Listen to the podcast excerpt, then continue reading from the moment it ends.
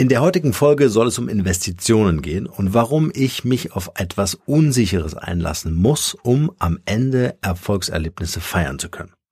Mein Name ist Norman Glaser und als Kommunikationsberater helfe ich dir mit einem Podcast deine Marke besonders, spannender und bekannter zu machen. Und jetzt viel Spaß mit dieser Podcast-Folge. Der Markenrebell Podcast. Spannende Interviews, wertvolle Strategien und provokante Botschaften für Führungskräfte und Unternehmer.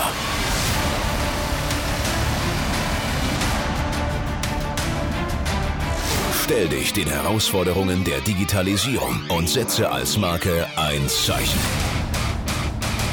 Von und mit Markenrebell Norman Glaser. Was hat es damit auf sich? Was will er mir da jetzt schon wieder erzählen in seinem Podcast? Ich muss erst meine Marke investieren, bevor ich Erfolgserlebnisse feiern kann. Ja, ist ganz einfach, denn ich stelle immer wieder fest in meinen Beratungen, dass es darum geht, ja, können Sie mir sagen, was am Ende dabei rauskommt? Wenn ich diesen Schritt gehe, was habe ich denn als Ergebnis? Und das ist eine Konditionierung, das ist ein erlerntes Verhalten, äh, was wir natürlich wunderbar kennen aus der Betriebswirtschaft beispielsweise. Ja? Also ich versuche einen Businessplan zu bauen für ein neues Produkt, für eine neue Dienstleistung, für eine Company und irgendjemand möchte von uns wissen, was in dieser Glaskugel steht. Möchte von uns wissen, wie gut wir hell sehen können. Was weiß denn ich, wie hoch der Umsatz in drei, fünf oder zehn Jahren ist? Was weiß denn ich, was rauskommt, wenn wir das Projekt A, B oder C umsetzen? Niemand kann das wissen, weil niemand kann in die Zukunft sehen. Und deswegen müssen wir uns mit Unsicherheiten beschäftigen. Ein Beispiel. Äh, ich habe irgendwann mal mit dem Podcasting gestartet. Ich wollte irgendwie meiner Marke eine Stimme geben. Ich wollte meiner Marke mehr Emotionen geben. Ich wollte vor allem eins machen. Ich wollte äh, mit meiner ganzen Leidenschaft auch andere da, daran teilhaben lassen. Und am Anfang äh, denkst du dir, und das denkt natürlich auch dann dein, dein ganzes Umfeld, was macht denn der da eigentlich? Ist ja was völlig Neues, ist ja für uns völlig unbekannt. Äh, soll der nicht seinem Job nachgehen? Warum macht er jetzt irgendwie nicht Markenberatung? Ja, also das habe ich natürlich auch gemacht, aber nebenher einen Podcast zu machen, das äh, kommt schnell in die Sparte. Hast du ein Freizeitproblem? Ja, warum machst du denn jetzt einen Podcast? So, und ich wurde natürlich nicht müde, das immer wieder zu erklären, wie wichtig ein Podcast ist, warum das strategisch einfach äh, äh, super intensiv ist. Und was es mir selbst gebracht hat, gerade am Anfang, wenn du über einen Podcast nachdenkst, wenn du deine Folgen planst, wenn du dein Intro ähm, äh, planst, dann musst du dich mit deiner Positionierung des Unternehmens ähm, ähm, auseinandersetzen.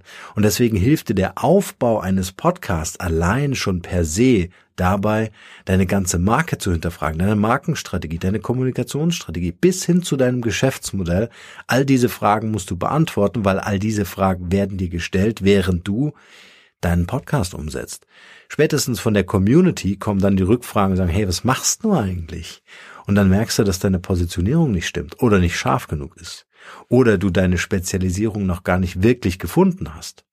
All diese Prozesse und noch viele mehr hängen natürlich damit zusammen, dass du dich mit einem A völlig neuen Medium beschäftigst und B du gar nicht weißt, welches Ergebnis dich am Ende erwartet. Ich wurde immer gefragt, ja, wie viele Hörer werden denn das am Ende? Wie viel Geld willst du denn verdienen mit einem Podcast? Vielleicht will ich ja gar kein Geld mit einem Podcast verdienen. Vielleicht will ich ja am Anfang erstmal ein bisschen was ausprobieren, ein bisschen auf Labor machen. Ich habe noch keinen Businessplan für den Podcast gemacht. Warum? Macht ja auch keinen Sinn. Ich weiß nicht, was daraus wird. Ich kann das natürlich mit Zielen, Wünschen, Träumen, wo will ich hin, mit einer Vision verknüpfen. Aber ich kann doch am Anfang nicht sagen, was das am Ende bringt. Aber genau das wird immer wieder von uns verlangt. Schon von klein auf wird das verlangt, in der Schule wird das verlangt und natürlich beim Arbeitgeber wird das verlangt. Ich erinnere mich noch, ich habe in einer, in einer, äh, in einer Agentur gearbeitet in München und dann dann wollte ich unbedingt eine Software entwickeln. Das war in der Zeit, wo Internet so, ja, das war so gerade am, am Kommen. Und äh, ich weiß noch, wir haben aufwendige Publikationen, Geschäftsberichte für große Kapitalgesellschaften aufwendig äh, konzipiert, designt, erstellt. Der ganze Workflow war ein analoger Workflow. Also du hast zwar das Dokument am, am Rechner erstellt, dann wurde das Ding auf A3-Zettel ausgedruckt und diese 20 Kilo Papier wurden per Kurier zum Kunden geschickt, der dann handschriftlich da rein korrigiert hat.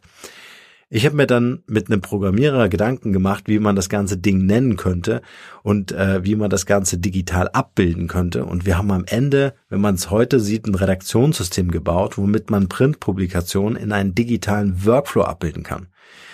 Als ich mit dieser Idee kam und äh, meinem Chef damals fragte, du, wie sieht's denn aus? Kann ich da vielleicht ein Budget haben? Kostet ja auch ein bisschen Geld. Ja, da war die große Frage und diese Frage ging über Monate hinweg, über Monate. Ich habe parallel angefangen, äh, parallel angefangen, äh, ohne dass ich eine Freigabe hatte für das Gesamtbudget. Aber ich musste über Monate lang argumentieren, warum es so wichtig ist, eine Software zu entwickeln für einen Prozess, der ewig lang dauert beim Kunden und bei uns und das unwahrscheinlich viele Kosten verursacht. Ich konnte aber am Ende nicht sagen, wie vielen werden wir denn diese Software verkaufen? Ja, woher soll ich denn das wissen? Ich habe in einer Designagentur gearbeitet und nicht in einem Softwarehaus. Ja, aber vielleicht hilft es ja dem Kunden. Vielleicht ist das ja nutzbringend für den Kunden und für die Agentur. Und dieses monatelang hinauszögern bringt einfach das Problem, dass das Projekt müde ist. Das Projekt wird wird für alle Beteiligten eher zu einer Last. Es, es fühlt sich an wie durch Schlamm warten und es ist irgendwie total zäh. Man kommt einfach aus dieser Motivation raus, diese ganze Geschwindigkeit wird rausgenommen und wenn du, der du jetzt da zuhörst gerade, vielleicht auch mal in dich gehst, vielleicht hast du auch mal so ein Projekt gehabt, wo einer unbedingt von dir wissen wollte, wie ist denn das Endergebnis? Warum soll ich investieren, wenn ich das Ergebnis nicht kenne? Auf der einen Seite natürlich eine verständliche Frage, weil wir alle dieses Sicherheitsdenken haben. Wir wollen ja keine Fehlinvestitionen tätigen. Also wollen wir natürlich vorher wissen, was kommt denn am Ende bei raus. Habe ich zum Beispiel auch oft, ähm, äh, wenn ich äh, wenn, wenn ich so Beratungsgespräche habe und äh, so diese Frage, diese Investitionsfrage auch in mein Coaching. Ja, wenn ich das Coaching mache, wer garantiert mir denn, dass das am Ende funktioniert? Ja, niemand. Ja, niemand, weil ich ja weiß ja nicht, wie intensiv mein Gegenüber mitmacht. Ja, wenn der sie in die Sonne legt, während ich da hassel und, und, und mein Coaching mache, keine Ahnung, was da am Ende rauskommt. Also das bedeutet, wir müssen uns auf Unsicherheit einlassen. Wir müssen mutig genug sein, ein Projekt vernünftig zu evaluieren, also die ganzen Risiken abzuschätzen, aber dann auch zu investieren in unsere Marke. Ganz entscheidender Punkt. Wir müssen den Step machen und all in gehen. Wir müssen sagen, wir bekennen uns zu diesem Projekt, wir stehen voll dahinter, wir stellen das in den nächsten Monaten oder befristeten Zeitraum, nächsten sechs Monaten, nächsten zwölf Monaten auf keinen Fall in Frage. Wir glauben daran. Nur dann ist sichergestellt, dass die Motivation so hoch ist im gesamten Team und dass dieser Antrieb bestehen bleibt, dass jeder ein natürliches Interesse hat, dass das eben nicht schief geht. Also, man kann im Vorfeld eine ganze Menge tun. Das heißt, mein erstes, mein erster Takeaway ist unbedingt Ausdauer. Also gerade wenn ihr zum Beispiel über das Thema Podcasting nachdenkt und wollt für eure Marke einen Podcast entwickeln, dann heißt es Ausdauer, Ausdauer, Ausdauer. Beharrlichkeit und Geduld ist extrem wichtig, damit ihr das langfristig aufbauen könnt. Ich hätte niemals sagen können vor vier Jahren, wo ich mit dem Podcasting angefangen habe, dass ich heute 70.000 und mehr Hörer pro Monat erreiche. Das hätte ich damals nie sagen können. Ich hätte mich über 100 gefreut. Ich habe mir das immer in, weiß nicht, ob ihr das kennt, in so ähm, äh, Linienbussen vorgestellt. Ich habe mir immer vorgestellt, wie viele Leute passen in so einen Linienbus. Und dann fand ich das extrem krass, dass so ein Linienbus meinen Podcast hört und da, wie viele Menschen das sind. Irgendwann stand da eine ganze Flotte Linienbusse. Irgendwann konnte ich die Linienbusse gar nicht mehr so zu sortieren, also sortieren in meinem Kopf, also mir das vorstellen, wie viel das wird. Und es wurde immer mehr durch Kontinuität und Beharrlichkeit. Der Vorteil war, ich war im Lied. Ich konnte es selber äh, entscheiden und sagen, ich mache das jetzt. Es ist mir völlig egal, was die Leute da draußen sagen. Ich mache das jetzt, weil ich es liebe und weil ich daran glaube. Und wenn ich was liebe und daran glaube, das ist ein Hebel, unwahrscheinlicher Hebel, äh, äh im, im, in deinem Kopf, in meinem Kopf war es ein unwahrscheinlicher Hebel, dann wird es erfolgreich sein. Warum? Weil du bohrst dich ja wie eine Lanze in dieses Thema hinein und wirst, wirst automatisch zum Experten, zum Spezialisten, weil du dich jeden Tag mit diesem Thema auseinandersetzt. Und genauso war es damals auch in der Agentur mit dieser Software. Wir haben uns jeden Tag damit beschäftigt. Wir wurden Profis. Wir konnten diesen ganzen Workflow digital abbilden. Und am Ende hat der Kunde sogar gesagt, ihr kriegt den Geschäftsbericht dieses Jahr nur, vielleicht hört derjenige jetzt sogar zu, ähm, ihr kriegt den Geschäftsbericht nur mit dem Budget, wenn ihr diesen analogen Workflow, den wir in den vergangenen fünf Jahren gefahren haben mit euch, in einen digitalen Workflow verwandelt. Und was konnte ich machen? Ich konnte die Lösung aus dem Hut zaubern. Und ich war Experte auf dem Gebiet, weil ich mich jeden Tag mit meinem Programmierer mit diesem Thema beschäftigt habe. Und wir konnten trotz dieser langen Entscheidungsprozesse unsere Motivation wiederherstellen, wiederholen, äh, weil wir wollten natürlich dieses Projekt realisieren. Also das kann ich jedem Unternehmen nur empfehlen, wenn gerade neue Projekte initiiert werden sollen, diese Entscheidungsprozesse nie so ewig lang hinzuziehen und ähm, äh, vielleicht totzuschweigen oder sonst irgendwas, sondern einfach zu sagen, okay, vielleicht machen wir nicht die große Nummer, sondern bauen erstmal so ein MVP, einfach so einen Prototypen, voll funktionsfähig, testen den und wenn das erfolgreich ist, dann machen wir die große Schatulle auf und dann investieren wir richtig. Aber unbedingt an das ganze Thema glauben. Und das zweite, was ich euch noch mitgeben wollte mit dieser Podcast-Folge, ist natürlich dieses Thema, tu auf jeden Fall das Richtige. Und ich weiß ganz genau, was euch jetzt durch den Kopf geht. Was ist denn das Richtige? Woher soll ich denn wissen, was das Richtige ist? Hab ich eine Glaskugel? das Richtige ist, wenn das, was ihr tut, für andere einen Nutzen darstellt. Solange ihr nicht mit dem, was ihr tut, in der Gewinnmaximierungssphäre unterwegs seid in eurem Kopf, sondern wirklich sagt, hey, ich möchte mit dem, was ich tue, mit meinem Unternehmen, mit meinem Business, mit meinem Podcast, mit meinen Dienstleistungen und Produkte, ich will den Unterschied machen. Ich möchte nämlich Mehrwert generieren, Mehrwert für meine Zielgruppe äh, generieren. Und äh, mal so ganz, by the way, nebenher, woher soll ich wissen, was der Mehrwert ist? Ja, ich frage die Zielgruppe. Ich frage natürlich nicht nach den Mehrwerten meines Produktes, sondern ich frage nach den Bedürfnissen. Und dann bin ich absolut zielgruppenorientiert. Ich bin fokussiert auf das, was die Zielgruppe sich wünscht, weil es völlig wurscht ist, was ich glaube, dass mein Produkt oder meine Dienstleistung für Mehrwert hat. Es ist völlig egal. Wichtig ist, was die Zielgruppe für einen Mehrwert hat. Und das meine ich mit, tu in jedem Fall das Richtige. Frag deine Zielgruppe, was ihre Bedürfnisse sind und passt deine Produkte und Dienstleistungen darauf an. Um das jetzt alles nochmal zusammenzufassen, was wir jetzt gerade besprochen haben, war jetzt alles ein bisschen viel und ein bisschen dicht. Beharrlichkeit und Ausdauer auf dem Thema, in das du investieren möchtest. Und investiere in jedem Fall, ist nur eine Frage der Höhe und eine Frage der Evaluation, also der vorhergehenden äh, Abwägungen und, und, und Recherchen und Analysen. Starte meinetwegen mit einem Prototypen, bevor du das große Projekt aufmachst. Blockiere dieses Projekt nicht und blockiere schon gar nicht das Team, was damit verbunden ist. Du nimmst ihm jede Motivation, jeden Antrieb, da weiterzumachen. Und dann kann auch ein Unternehmen nicht innovieren. Ja, das ist das, das ist der Schlüssel. Und Geduld und Ausdauer, gerade Community-Aufbau, gerade Podcast, keine kurzfristige Geschichte. Wer dann drei Monaten erwartet, 50.000 Hörer zu, zu bekommen, das funktioniert einfach nicht.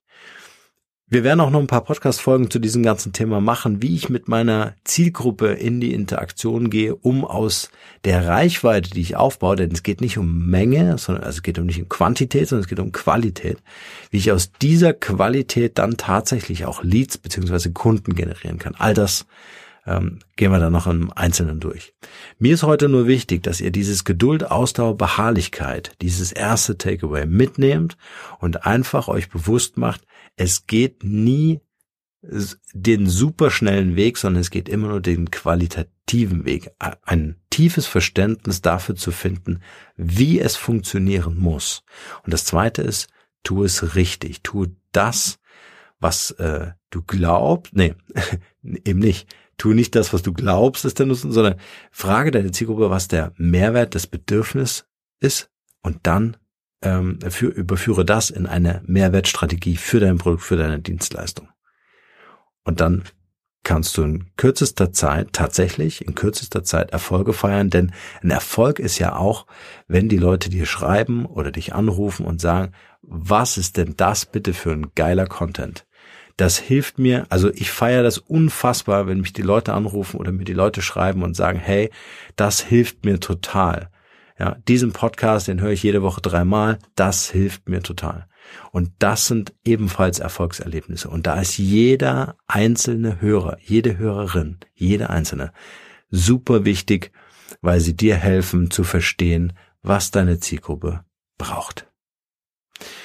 Jetzt wünsche dir ganz viel Spaß beim Investieren. Super wichtig. Zeit und Geld. Unbedingt. Äh, investier das in, in, in deinen richtig coolen Podcast oder in ein anderes Projekt, was du gerade vor der Brust hast, was du gerade im Unternehmen voranbringen willst. Und dann feier deine Erfolge und sieh diese Erfolge. Und Erfolge zu feiern, super wichtig natürlich auch, ähm, das auch sichtbar zu machen fürs Team und dann äh, kann da überhaupt nichts mehr schiefgehen. Ich hoffe, dass diese Podcast-Folge dir so ein bisschen weiter äh, geholfen hat, aus dieser Sicherheit rauszukommen und rein in die Unsicherheit, also sich wirklich auch mal in so ein kleines Abenteuer zu stützen. Ohne unüberlegt das Ganze zu machen, sondern natürlich die Risiken abzuwägen und zu schauen, äh, wie kann das Ganze funktionieren, ohne dass es dich am Ende Kopf und Kragen kostet. Lasst uns gerne dazu austauschen, unsere Facebook-Gruppe Markenrebell Podcast, wenn ihr Lust habt, oder schreibt mir eine E-Mail oder eine WhatsApp. Ihr erreicht mich auf jeden Fall auch unter markenrebell.de und ich freue mich natürlich, wenn ihr diesen Podcast bewertet, wenn das für euch hier wirklich äh, einen Nutzen bringt und euren Bedarf, den jeder einzelne von euch da draußen natürlich ganz individuell hat, äh, ähm, befriedigt. In diesem Sinne nur das Beste für euch und bleibt rebellisch. Ciao.